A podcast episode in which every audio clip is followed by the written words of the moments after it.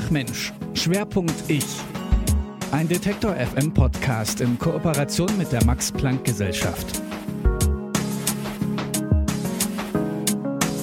Herzlich willkommen zur allerersten Folge von Ach Mensch. Ganz neu von uns, Detektor FM in Kooperation mit der Max Planck Gesellschaft.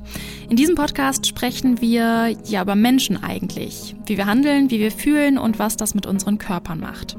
Wir werfen einen Blick in die verschiedensten Disziplinen der Geistes- und Sozialwissenschaften und das tun wir natürlich zusammen mit Wissenschaftlerinnen und Wissenschaftlern. Es geht zum Beispiel darum, warum wir bestimmte Musik besonders gut leiden können oder wie die Umgebung die Struktur unseres Gehirns verändert. Oder die Frage, ob wir zusammen nicht bessere Entscheidungen treffen als alleine. Und weil diese Themen es verdient haben, nehmen wir uns besonders viel Zeit. In jeder Folge ist eine andere Wissenschaftlerin oder ein anderer Wissenschaftler zu Gast und erzählt, welche Fragen sie oder ihn besonders beschäftigen. Mich werdet ihr hier öfter hören. Ich bin Lara-Lena Götte. Hallo nochmal und schön, dass ihr zuhört. Die wenigsten von uns waren schon mal am Südpol. Das ist ja auch nicht unbedingt das Nummer 1 Reiseziel. Im Winter ist es da unfassbar kalt, ewige Nacht und außer Schnee und Eis gibt's da auch nicht besonders viel. Ein ziemlich extremes Fleckchen Erde also. Egal wo wir sind, ob jetzt am Südpol oder hier im Homeoffice in Leipzig, Farben, Formen, Geräusche, Gerüche, all das hat Auswirkungen darauf, wie wir uns fühlen. Sprich, irgendwas macht die Umgebung mit unserem Gehirn und das ist sogar messbar. Denn ändert sich die Umwelt, ändert sich auch die Struktur unseres Gehirns mit. Warum das so ist, das erforscht die Lise Meitner Gruppe Umweltneurowissenschaften am Max-Planck-Institut für Bildungsforschung. Simone Kühn ist die Leiterin der Gruppe und sie hat unter anderem die Gehirne von Forscherinnen und Forschern nach einer Expedition an den Südpol untersucht. Sie ist zu Gast in dieser ersten Folge von Ach Mensch und erzählt, wie unsere Gehirne sich ständig verändern.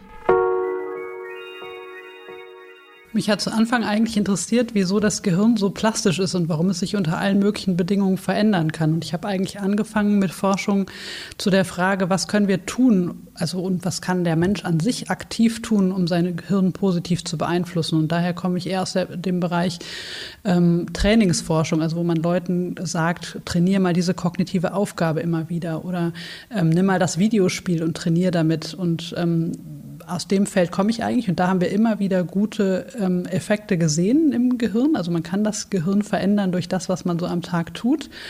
Aber uns ist leider aufgefallen, dass die meisten Menschen das dann doch nicht durchhalten. Ne? Oder auch man weiß, dass das ähm, Physical Exercise, also sich bewegen oder körperliche Fitness gut ist und trotzdem macht es keiner. Und deswegen bin ich so ein mhm. bisschen auf die Idee gekommen, um zu untersuchen, wie sich die Umwelt eigentlich auswirkt, weil man das ja relativ passiv ähm, tun kann. Ne? Also wenn ich mehr grüne Bäume draußen habe, dann muss ich nichts tun. Und trotzdem haben die einen positiven Effekt. Außer ich muss vielleicht äh, spazieren gehen, um die grünen Bäume dann zu sehen, ne? Was ja auch äh, vielleicht gerade, wenn man irgendwie so an diese ganze Corona-Lethargie denkt, ähm, vielleicht auch ein bisschen schwierig ist. Aber da sprechen wir ähm, später nochmal drüber. Sie haben gerade das ähm, Stichwort Plastizität des, äh, des Gehirns erwähnt.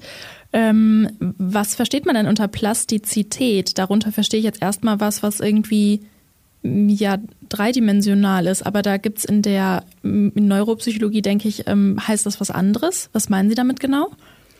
Wir meinen vor allen Dingen die langfristige Veränderbarkeit des Gehirns. Also nichts, was jetzt so akut passiert. Also wenn ich jetzt gerade über was nachdenke, dann passiert in meinem Hirn auch was. Aber mit Plastizität ist eigentlich gemeint, dass man sich langfristig adaptiert an bestimmte Dinge. Das heißt, wenn ich jetzt langfristig immer wieder Super Mario 64 spiele, ähm, dann, dann trainiere ich damit bestimmte Hirnregionen und die wachsen dann. Also man kann dann strukturell nachweisen, dass eine bestimmte Region größer wird im Gehirn. Und das würde man als Plastizität bezeichnen. Mhm, verstehe. Ähm, wenn Sie erforschen, wie die Umwelt unser Gehirn beeinflusst, ähm, dann wissen Sie auch, was so gut fürs Gehirn ist quasi. Ähm, achten Sie da persönlich in Ihrem Alltag drauf, was gut für Ihr Gehirn oder die Plastizität Ihres Gehirns ist? Ich glaube, mir fällt es vor allen Dingen bei den Kindern immer auf, weil ich mich da schon frage, was die so die meiste Zeit des Tages machen und ob mir das gefällt oder nicht. ähm, bei mir selber jetzt, ähm, ich, ja, man sollte sich mal fragen, ob man so viel arbeiten sollte, aber ich mache das einfach sehr gerne. Mhm. Ähm, ich glaube, bei mir selber frage ich mich das nicht, bei den Kindern schon. Ja. Mhm. Ähm, dazu ganz kurz die Frage, Sie haben ja äh, auch erforscht, wie sich Videospiele auf das Gehirn wirken und deswegen haben Sie auch ähm, gerade Super Mario erwähnt. Grundsätzlich festgestellt, dass es eigentlich gut fürs Gehirn ist und wir bestimmte Fähigkeiten da entwickeln. Heißt das, Ihre Kinder dürfen viel Computerspiele spielen? Die sind noch relativ klein, drei und fünf, aber ähm, in der Tat haben sie irgendwie auch schon Kontakt zu Computerspielen und ich finde das nicht generell schlimm. Also ich muss sagen, ja. ich habe diese Forschung angefangen, schon auch mit der, mit der, mit der Sorge, dass das ein Problem ist. Und ich komme eigentlich, kam ursprünglich aus der Suchtforschung und dachte, okay, Videospielen ist auch eine Sucht, das untersuchen wir mal. Ich habe aber eigentlich generell positive Effekte gefunden, was aber nicht heißt, dass es nicht auch problematisches Videospielverhalten geben kann. Ne? Also wenn das mhm. jemand absolut übertreibt, ist das nicht mehr gesund und auch nicht gut. Aber in einem relativ normalen Rahmen haben wir immer eher positive Effekte gefunden. Mhm. Ist ja so ziemlich über allem, ne? Also wenn man zu viel Sport treibt, dann ist das ja auch nicht gut. Also dann ist das ja auch irgendwie schlecht fürs Herz oder so. Wahrscheinlich kann man das äh, damit so ein bisschen vergleichen. Ich glaube, dass Einseitigkeit immer ein Problem ist. Ne? Alles. Ja. Ich glaube wirklich auch die besten Sachen, wenn man sie einseitig und nur macht, kann das am Ende nicht, nicht gesund sein, weil man das Hirn halt nicht in eine Richtung treiben sollte. Ich glaube, die, die, die, auch das Wechseln zwischen Dingen ist einfach irgendwie gesund und erhält die Flexibilität. Ähm, lassen Sie uns nochmal hm, zu Anfang zwei, drei Grundlagen klären. Also wir haben schon gesagt, das Gehirn, das verändert sich. Also erstmal ist ja irgendwie klar, dass es wächst. Dann entstehen ja neue Verbindungen, wenn wir lernen. Und es altert natürlich auch, weswegen ältere Menschen vielleicht manchmal irgendwie nicht mehr ganz so schnell irgendwie äh, Dinge verstehen oder so. Ähm, wie groß ist denn dieser Anteil des Gehirns, der sich verändern kann? Also wie viel Spielraum hat das Gehirn eigentlich? Also es gibt zwei unterschiedliche Arten von, von Plastizität. Einmal gibt es sowas wie Neurogenese, wo man wirklich nachweisen kann, dass neue Zellen wachsen. Auf dem Level können wir es bei Menschen leider nicht untersuchen, aber bei Tieren schon. Und da weiß man, dass es zwei Regionen im Gehirn gibt, die vor allen Dingen wirklich neue Zellen generieren können. Und das ist vor allen Dingen im Hippocampus und im präfrontalen Kortex der Fall. Aber in allen anderen Regionen kann es Umstrukturierungen geben. Also dass nicht ganze Zellen neu wachsen, aber dass die bestehenden Zellen sich neu verbinden und eben besser verbinden. Und das ist eigentlich eigentlich meines Wissens überall möglich, also in allen Hirnregionen. Diese Veränderungen, das haben Sie gerade schon gesagt, die also genau können Massezuwachs sein, aber auch ähm, eine andere neuronale Verbindung oder irgendwie Wechsel von Verbindung oder neue Verbindung. Also diese zwei Dinge gibt's. Genau. Also einmal mhm. gibt es eine Veränderung der Verbindungsstruktur an sich und einmal gibt es der wirkliche Aufwuchs von neuen Zellen. Was jetzt funktional wirklich besser ist oder was den Leuten dann auch wirklich mehr hilft, das weiß man, glaube ich, noch gar nicht so genau. Aber ähm, beides, beides führt halt dazu, dass, dass das ähm, Hirn im Prinzip mehr, mehr Substanz hat und mehr daraus machen könnte. Ja, ja. Was ja aber nicht heißt, dass ein größeres Gehirn irgendwie gleich leistungsfähiger ist, oder? Also davon ist man doch jetzt, äh, ist man doch ab von dieser Vorstellung, oder?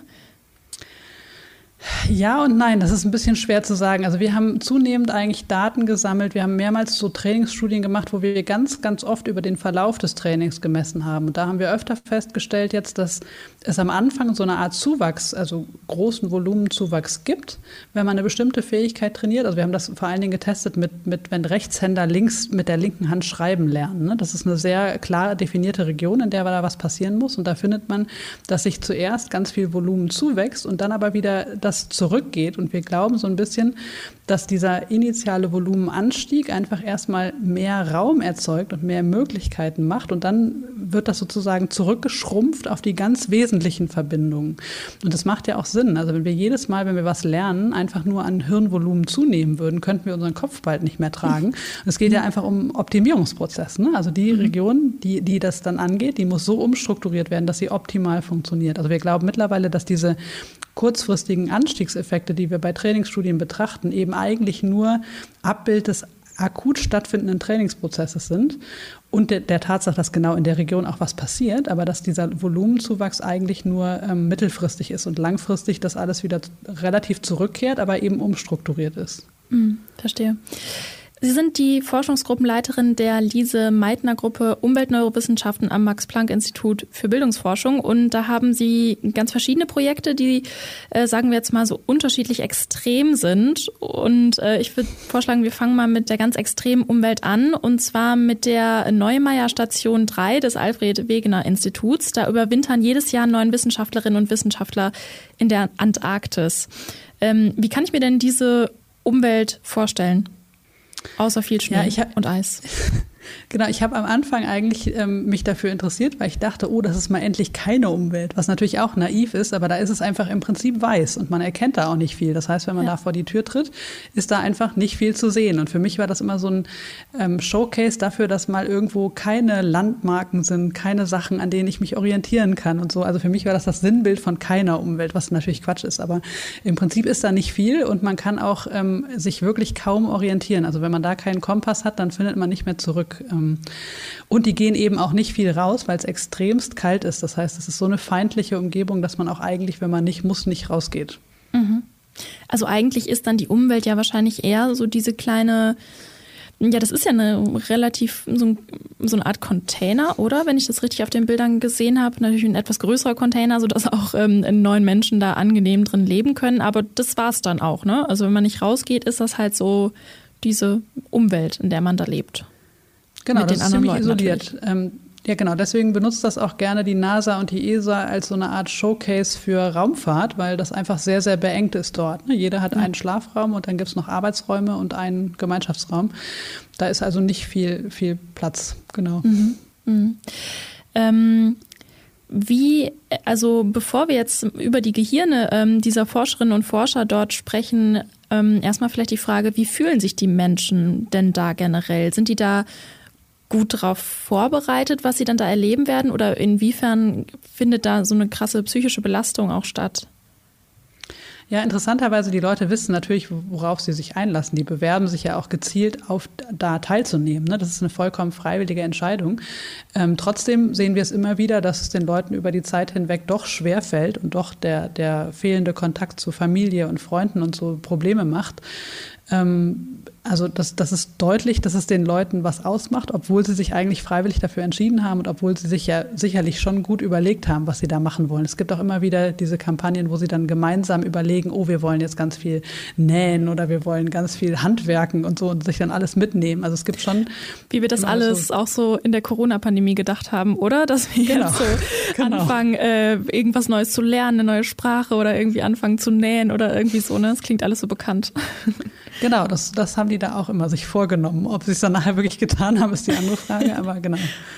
Ja, und was, was berichten die dann anschließend, wenn die, wenn die wiederkommen? Sagen die, oh Gott, nie wieder? Oder äh, ist es dann immer alles in Ordnung? Also es ist wahrscheinlich auch sehr, sehr unterschiedlich, ne? Aber ja, typischerweise bilden sich so Fraktionen. Ne? Also mhm. ähm, meist gibt's Stress, also das ist äh, meist über Essen auch. Also das wird immer wieder berichtet, dass sie sich dann geärgert haben über den Koch, der nicht das Richtige kocht oder das Essen nicht richtig rausgibt. Das äh, ist dann immer auf so basalen Faktoren, wo es dann irgendwie Streit gibt. Aber ähm, also am Ende gibt's immer so Koalitionen zwischen Grüppchen, die dann ganz zufrieden untereinander sind, aber sich verbünden gegen andere. Also es, äh, die, die ganze Palette von Sozialverhalten ist da wirklich zu sehen ähm, und ist ja auch zu erwarten ne, wenn man auf so engem Raum da zusammensitzt. Und, und vor allen Dingen ähm, gibt es meines Wissens jetzt keine besondere Auswahl der, der Anwärter ähm, psychologischer Art, dass die jetzt besonders zusammenpassen oder so. Also da ähm, wird nicht so viel drauf geachtet, dass man da kompatible mhm. Menschen auswählt. Mhm. Mit dem MRT haben Sie dann die Gehirne dieser wiederkehrenden WissenschaftlerInnen gescannt und festgestellt, das Gehirn hat sich verändert im Vergleich zu vorher. Da haben Sie auch einen Scan erstellt. Ähm, was war das genau? Was hat sich genau verändert? Genau, wir haben die Leute vorher und nachher gemessen, sodass wir wirklich auch sehen konnten, was sich verändert hat. Und wir haben eine Verringerung des Gyrus dentatus gefunden. Das ist eine kleine Region innerhalb des Hippocampus, von der man auch weiß, dass da sozusagen im Prinzip Zellneubildung passieren kann und dass das, das generell wirklich eine Region, wo immer viel ähm, Plastizität passiert. Ich finde das so besonders spannend, weil ich halt immer diese naive Idee hatte, da ist ja keine Umwelt, weil man fast nichts sehen kann draußen.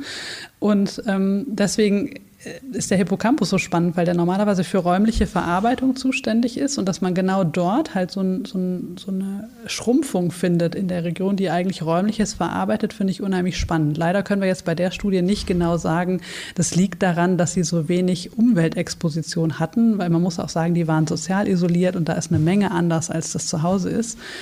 Ähm, aber es ist halt interessant, dass man ähm, relativ starke Reduktionen einfach nachweisen kann. Ja. Wie geht die Forschung da jetzt weiter? Also Sie wollen natürlich bestimmt ähm, die Gründe rausfinden, weshalb das so ist. Wie wird das angegangen?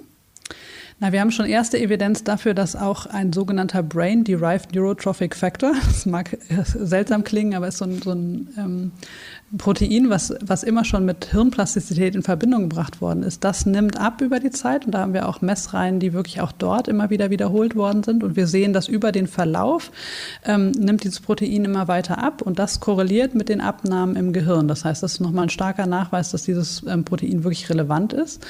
Und wir haben auch dazu noch erhoben, ähm, wie, die, wie die Probanden sozusagen in ihrer räumlichen Leistung sind. Und da haben wir auch gefunden, dass ähm, in Abnahme des, des Hippocampus sozusagen auch eine Abnahme in der Performance solcher, sozial, solcher räumlichen Aufmerksamkeitsaufgaben stattfindet. Das heißt, das hat irgendeine Relevanz, was, was wir da messen an, an Volumenreduktion. Und langfristig wollen wir einfach auch noch untersuchen, wie lange diese Abnahmen anhalten, ne? ob die langfristig sind oder ob die sofort sich wieder normalisieren, wenn die Leute zurück sind. Genau, das wäre meine nächste Frage gewesen, wie lange sowas anhält, ob man auch davon ausgehen kann, dass es da wieder Rückbildung gibt. Wie haben Sie das denn ähm, bei vorherigen Experimenten erlebt? Also kann das Gehirn ähm, eine Veränderung durchmachen, aber dann, also ist diese Veränderung quasi reversibel oder für immer? Also mein Eindruck ist, in den meisten Fällen ist das reversibel. Leider auch bei den positiven Trainingseffekten. Also wenn man mhm. weiß, was gut fürs Hirn ist und das macht und dann aufhört, hört es auch wieder auf, die positiven Effekte. Mhm. Ähm, das geht in beide Richtungen. Ich glaube einfach, dass das, ähm, dass das Feld lange die naive Meinung und Idee hatte, dass Hirnstruktur sich sehr langsam verändert. Wir haben zunehmend wirklich Evidenz dafür, dass das sehr, sehr schnell geht. Wir haben zum Beispiel Daten erhoben, wo wir uns immer angeguckt haben, wie viel Zeit haben die Leute 24 Stunden vor der MR-Messung außerhalb des Hauses verbracht? Also wie viel waren die draußen? Und auch das hat einen Effekt aufs Gehirn. Das heißt, das, das scheint auch, es scheint auch kurzfristige Effekte zu geben. Ähm, die werden dann sicherlich noch kürzer anhalten als die längerfristigen. Aber das ist wirklich noch ein Feld, was, was aktiv beforscht wird, gerade wie lange solche Veränderungsprozesse anhalten. Mhm. Ähm, die meisten von uns, die werden ja wahrscheinlich nie an den Nordpol gehen, aber spazieren gehen, das ähm, tun wir ja. Deswegen lassen Sie uns mal ein bisschen weniger extreme Umwelt anschauen. Ähm, Sie haben ja auch erforscht, was so Spaziergänge ähm, einfach für Auswirkungen auf das Gehirn haben. Ähm, und da haben Sie auch Veränderungen gesehen, nehme ich an.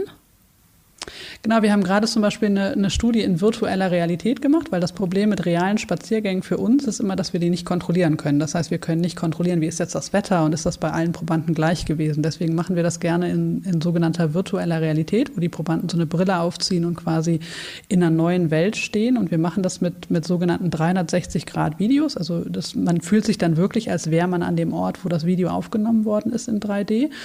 Und da haben wir mal verglichen, wie die Kognitionsfunktionen, also da, die mussten eine Rechenaufgabe machen, die Probanden, und standen entweder in einem Wald oder standen in einer relativ ruhigen und auch nicht hässlichen städtischen Straße. Und ähm, wir haben gefunden, dass, dass die Kognitionsleistung einfach wesentlich besser ist, wenn die Leute in einem Wald stehen, als wenn sie in der, in der Stadt stehen.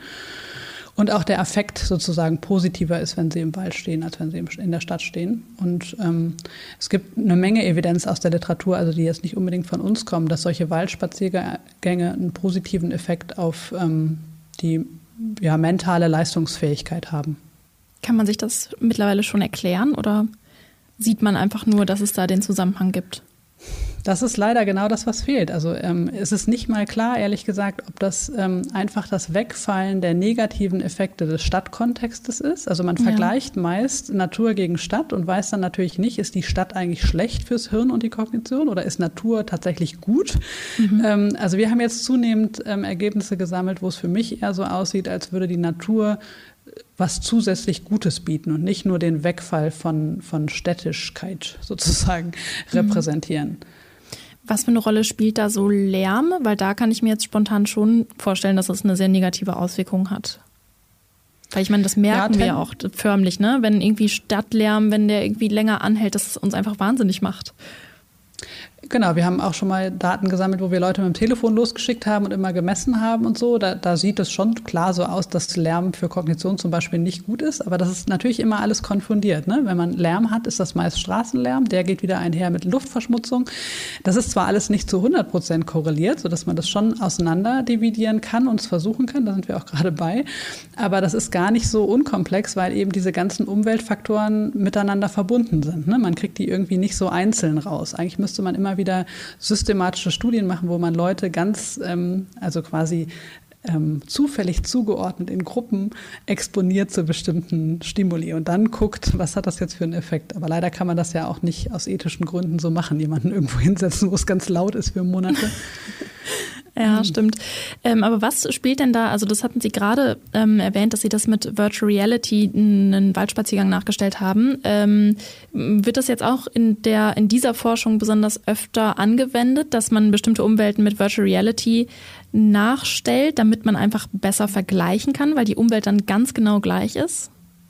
Genau, für uns äh, ist das extrem perfekt, virtuelle Realität benutzen zu können, weil es eben mhm. heißt, wir können alles manipulieren ähm, und wir wissen auch, was wir manipuliert haben. Wir machen gerade zum Beispiel eine Studie, wo wir ähm, Innenarchitektur vergleichen, je nachdem, ob alles rund oder eckig ist da drin. Und dann kann man quasi die Möbel exakt gleich halten, bis auf die Tatsache, dass die an den Ecken eckig oder rund sind.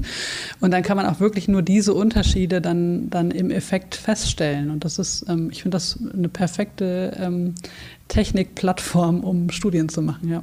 Mhm.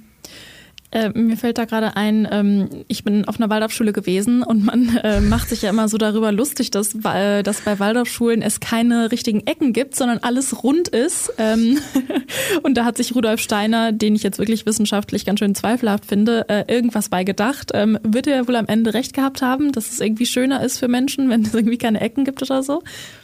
Es gibt extrem viel Forschung, die genau das nahelegt. Es gibt auch eine wirklich sehr schöne Studie, wo die ähm, alle möglichen Objekte, also zum Beispiel Uhren oder Vasen oder ähm, Sofas genommen haben und, und runde Versionen gegen eckige verglichen haben und haben immer wieder gefunden, dass ähm, die Runden lieber gemocht werden und dass sie ähm, zum Beispiel auch weniger Amygdala-Aktivität, die mit Stress in Verbindung gebracht wird, ähm, auslöst. Also das Runde. Mhm. Das scheint schon irgendwie besser zu sein. Okay. Das, das ist ja ähm, spannend, aber man weiß wahrscheinlich auch nicht warum, nehme ich jetzt mal an. Na, die Idee, also die Idee, die immer wieder geäußert wird, aber nicht wirklich nachgewiesen ist, dass, ist, dass Ecken irgendwie gefährlich sein könnten, weil man davor rennen kann und sich verletzen kann und deswegen sie Angst auslösen könnten. Immer. Ja. Aber Ecken passen ja auch so gut ineinander. Also ich denke jetzt gerade, ich mag das eigentlich ganz gerne, wenn auf meinem Schreibtisch so Dinge im rechten Winkel ähm, geordnet sind. Also ich finde, dass Ecken auch irgendwie so eine ganz bestimmte Ordnung haben. Ich denke da gerade so auch so ans Tetris-Spiel. Ne? Es passt irgendwie alles dann immer zusammen. Und bei runden Ecken ist es halt natürlich ein bisschen schwierig. Ne? Es kann auch so ein bisschen unbefriedigend sein. Ähm, fällt mir gerade dazu ein. Na, was, auch immer, was auch immer gesagt wird, ist, dass das Runde sozusagen ja eher dem Natürlichen entspricht. Ne? Und unser ja. normales Habitat ist einfach die Natur draußen und nicht das Eckige, was wir uns jetzt aufgebaut haben. Wie weit ist denn da die Forschung so? Gibt es schon so eine irgendwie so eine Art Modellhaus, wo man sagen kann, ähm, das ist jetzt irgendwie ein Haus, was die meisten Menschen als angenehm empfinden? Also es gibt wirklich in der Architekturpsychologie vergleichsweise wenig. Es gibt im Krankenhausbau schon ganz gute Versuche, weil man es da ganz gut messen kann. Ne? Da sind halt dann alles Patienten drin, die kann man irgendwie besser befragen. Mhm. Ähm, und da gibt es ein bisschen konkretere Ideen, wie so ein Krankenzimmer irgendwie gestaltet sein soll und so. Aber ähm, ich finde, das ist alles noch relativ mager. Also das fängt jetzt so an, dass man evidenzbasiert versucht, ähm, wirklich zu testen und auch mit Experimenten darzulegen, was, was gesünder macht oder, oder als besser empfunden wird. Aber es ist halt alles noch so Stückwerk. Also man guckt sich dann sozusagen entweder Farbe an oder wie wir, eckig und rund. Aber eigentlich muss man das alles in Kombination angucken, weil wir eben nicht auf den einzelnen Domänen fungieren, sondern am Ende ist das ein Gesamtbild. Und dann muss man wissen, ob das auch in der Gesamtheit noch so wahrgenommen wird wie in seinen Einzelteilen. Mhm, mh. Ähm, okay, ähm, ich hatte das schon am Anfang angedeutet. Ähm, auch nicht äh, ganz so extrem ähm, wie der Nordpol, aber die Corona-Isolation, die fühlt sich natürlich äh, vielleicht für manche von uns ein bisschen so an, als ob wir irgendwie alleine am, Nordpol überwintern würden. Ähm, glauben Sie, dass ähm, auch der, also natürlich gibt es da wahrscheinlich jetzt noch nicht so viele Studien zu, aber glauben Sie, dass auch der Lockdown Auswirkungen auf unsere Hirnstruktur haben könnte? Also ich gehe da absolut von aus. Wir haben auch selber eine Studie gemacht. Ähm, das, also das ist ja in der Länge, die es jetzt andauert und auch in der Intensität ähm, sehr, sehr vergleichbar, finde ich, mit so, so ja. Isolationen wie Neumeier, außer dass sich die Umwelt außen nicht verändert hat in unserem Fall. Insofern ist es für uns ja sogar noch besser, weil es ein kontrollierteres Design ist. Ähm, also wir haben erste Daten, ähm, die haben wir leider noch nicht publiziert, aber das sieht so aus, als würden wir da ähm, auch sozusagen Reduktionen sehen bei ganz normalen Leuten, die ähm, keine Corona-Infektion hatten. Das heißt, es ist nicht zurückzuführen auf, auf, auf, Corona an sich, sondern auf die Tatsache, dass wir unser Leben verändert haben. Ja. Mhm, verstehe. Ähm, am Schluss noch die Frage, ähm, was für Fragen äh, brennen Ihnen denn so in den nächsten, sagen wir mal, 20 Jahren so unter den Nägeln? Was würden Sie gerne noch ähm, klären? Also ich würde wirklich gern verstehen, warum Grün oder Natur irgendwie gesünder ist, also was für ein mhm. Faktor das ist, weil dafür bin ich zu sehr Wissenschaftler, um einfach hinnehmen zu können, dass Natur als Gesamtbegriff irgendwie hilfreich sein soll. Mhm. Ich möchte halt wissen, welches Element ist das. Und mich interessiert total, wie ähm, Innenräume und Architektur auf Menschen wirken, weil ich glaube, da ist ähm, schon irgendwie so eine Verwirrung eingetreten, dass Architekten eine Menge bauen und für ästhetisch halten, was aber die Gesamtbevölkerung einfach niemals so bezeichnen würde. Ähm, ich ich glaube, man hat sich da so schon fast dran gewöhnt gewöhnt, dass Architektur eben so ist. Aber wenn man jetzt Befragungen macht, finden die meisten Leute das einfach nicht wohnlich und nicht schön und würden da nicht gerne drin wohnen, was wir so neue und ähm, State-of-the-Art Architektur finden. Und äh, da würde ich auch gern besser verstehen, was denn wirklich zur Gesundheit beiträgt und zum Wohlbefinden von Menschen. Die Struktur unseres Gehirns verändert sich ständig und eine bedeutende Rolle spielt da unsere Umgebung. Mit diesem Zusammenhang beschäftigen sich die Umweltneurowissenschaften. Im Gespräch in dieser ersten Folge von Ach Mensch war Simone Kühn, Psychologin und Leiterin der Lise-Meitner Gruppe Umweltneurowissenschaften am Max-Planck-Institut für Bildungsforschung. In der nächsten Folge geht es um Entscheidungen wie wir Entscheidungen treffen und ob man alleine oder im Team bessere Entscheidungen trifft. Darüber spreche ich mit Matthias Sutter, Verhaltensökonom am Max-Planck-Institut zur Erforschung von Gemeinschaftsgütern. Bis dahin abonniert gerne diesen Podcast, der ist in den nächsten Tagen auf allen Plattformen verfügbar und lasst auch gerne eine Bewertung da. Ich bin Lara-Lena Götte, danke fürs Zuhören, ich sage Tschüss und bis zum nächsten Mal. Ach Mensch, Schwerpunkt Ich.